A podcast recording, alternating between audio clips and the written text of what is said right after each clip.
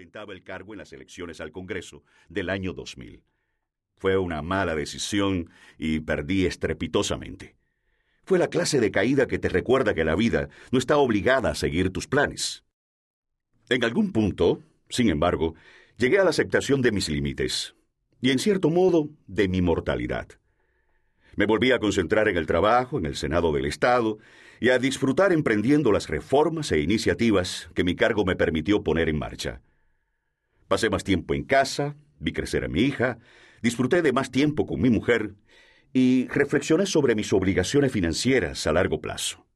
Hice deporte, leí novelas y llegué a disfrutar sintiendo cómo la Tierra giraba alrededor del Sol y las estaciones se sucedían sin que yo tuviera que hacer nada.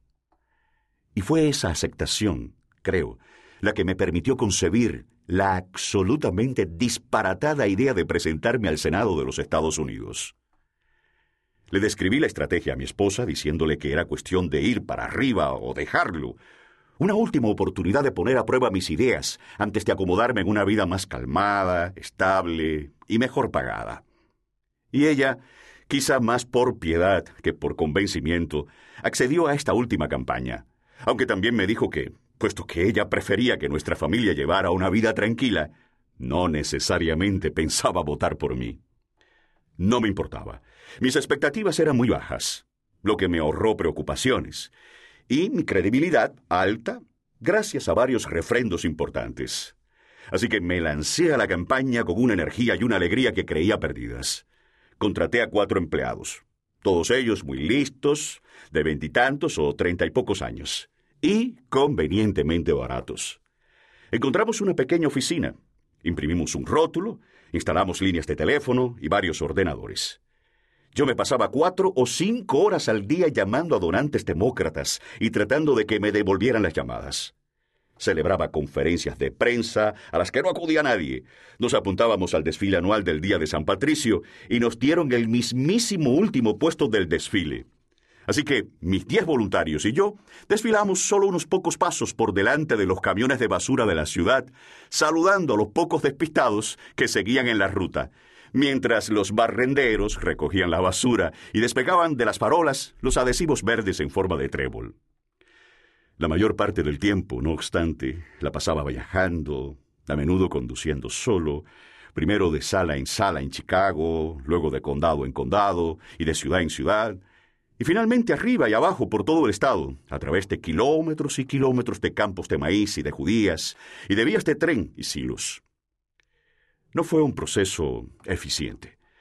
Al no contar con la maquinaria del Partido Demócrata del Estado, ni con una lista de direcciones postales a las que poder enviar mi propaganda, ni con una estructura potente en Internet, Tuve que confiar en que mis amigos o conocidos abrieran las puertas a quien fuera de mi equipo que llegase o que organizase una visita a su iglesia, ayuntamiento, agrupación de bridge o club de rotarios.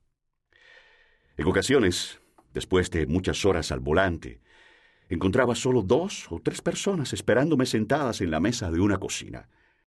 En esos casos tenía que tranquilizar a los anfitriones, asegurarles que no había problema en que fuéramos pocos y felicitarles por el refrigerio con el que nos agasajaran. Otras veces asistía a un servicio religioso entero y el pastor se olvidaba de mencionarme. O el líder del sindicato local me daba la palabra justo antes de anunciar que el sindicato había decidido dar su apoyo a algún otro candidato.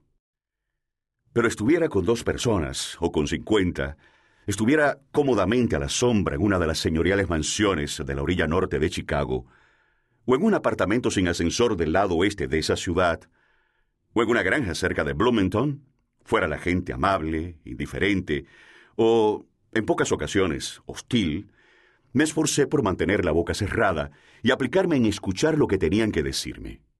Me hablaron de sus trabajos, de sus empresas, de las escuelas locales, de los enfadados que estaban con Bosch y también con los demócratas, de sus perros, de su dolor de espalda, de sus experiencias en la guerra y de las cosas que recordaban de su infancia. Algunos tenían teorías muy completas para explicar la pérdida de puestos de trabajo en el sector industrial o el alto coste de la asistencia sanitaria.